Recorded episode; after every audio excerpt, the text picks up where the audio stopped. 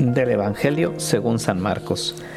En aquel tiempo Jesús llamó a la multitud y a sus discípulos y les dijo, El que quiera venir conmigo, que renuncie a sí mismo, que cargue con su cruz y que me siga, pues el que quiera salvar su vida, la perderá, pero el que pierda su vida por mí y por el Evangelio, la salvará. ¿De qué le sirve a uno ganar el mundo entero si pierde su vida? ¿Y qué podrá dar uno a cambio para recobrarla? Si alguien se avergüenza de mí y de mis palabras ante esta gente idólatra y pecadora, también el Hijo del Hombre se avergonzará de él cuando venga con la gloria de su Padre entre los santos ángeles. Y añadió, yo les aseguro que algunos de los aquí presentes no morirán sin haber visto primero el reino de, que el reino de Dios ha llegado ya con todo su poder. La invitación que Cristo nos hace el día de hoy con este Evangelio que pues yo creo que a todos nos sorprende, eh, no es fácil, es una invitación pues en primer lugar a seguirlo, pero pues al mismo tiempo es una invitación que no es tan fácil de responder por las condiciones que Jesús pone. Cuando San Marcos escribe este Evangelio, eh, es el primer Evangelio en ser escrito de los cuatro, y nos ponemos a pensar en el contexto en el que estaba escribiendo o recordando estas frases de Jesús, pues es un contexto en el que todavía hay persecuciones, en el que todavía pues los cristianos no son bien aceptados y por tanto aquella persona que se bautizaba, es decir, aquella persona que decidía seguir a Cristo, pues era también un candidato al martirio, es decir, alguien que de verdad entendía el significado de estas palabras tan difíciles de Cristo. Hoy en día sigue habiendo persecución de cristianos, pero pues creo que todos nosotros no nos encontramos en un contexto tan difícil como el que se encontraban esos primeros cristianos o como en el que todavía se encuentran algunos más en el mundo. Sin embargo, Cristo también eh, nos invita a seguirlo principalmente y nos dice cómo, a través de la abnegación o a través de la renuncia a nosotros mismos. Y esa renuncia es real, como cristianos no vivimos en una burbuja, ¿no? No solamente estamos separados del mundo, sino que estamos en el mundo sin ser de él. Y como pues cualquier persona, porque no solamente nosotros cristianos, sino cualquier persona se topa con situaciones más o menos fuertes, pero que lo retan y, y que implican también que esta persona se tiene que abnegar o tiene que renunciar a sí misma. Desde cosas tan sencillas como que puedes ir en un vuelo y hay una persona ahí que pues no te deja descansar o dormir o que te incomoda porque pues no te deja suficiente espacio o aquella persona que pues quizá en algún momento con algún comentario te incomodó hasta pues cosas mucho más profundas abnegarnos en nuestro orgullo o abnegarnos en nuestra vanidad. En síntesis, eh, Cristo pues nos dice que el ser cristianos nos va a costar. Y me ponía a pensar que muchas veces cuando nos encontramos con estas pequeñas o grandes abnegaciones de nuestra vida, eh, pues a veces queremos evadirlas o muchas veces no le damos un sentido. ¿Cuántas veces cuando la gente pues no sé, habla mal de ti, te hace una mala cara.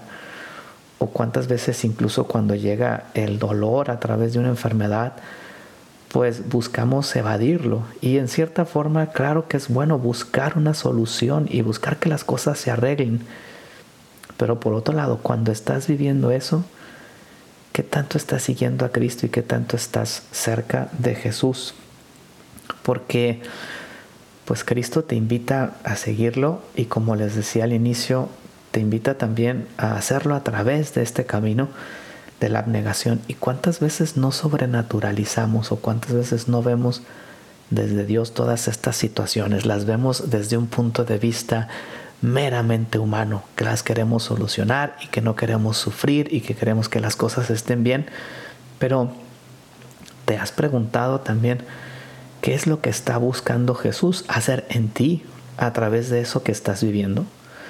No solamente se trata de buscar una solución, sino cuánto te estás uniendo a Cristo con el dolor que te puedas eh, enfrentar o que esté delante de ti o en esa abnegación de ti mismo cuánto estás verdaderamente siguiendo a Jesús y no solamente intentando ser una mejor persona, porque muchas veces nos quedamos, eso sí, en el deseo de superación personal o en el deseo de estar bien y de estar en paz, pero no le damos un sentido que vaya más allá, que es el de el seguimiento de Cristo y de que no estamos solos viviendo esto y que cuando lo vivimos y lo vivimos bien nos estamos santificando. La abnegación para nosotros cristianos no es un deporte, no es un hobby, no es lo que te tocó porque como es, pues tienes que seguir a Jesús, es así, sino que la vives unido a una persona, a Jesucristo. Y pues creo que si aprendiéramos a darle ese sentido a las cosas que hacemos, nos daríamos cuenta de que tienen mucho valor y que tienen un valor para la eternidad y que estas pequeñas cosas que nos cuestan cuando nos critican, cuando piensan mal de nosotros, cuando nos acusan de algo, cuando sufrimos, se convierten también en algo que nos santifica si sabemos aprovecharlo y si sabemos unirlo a Cristo.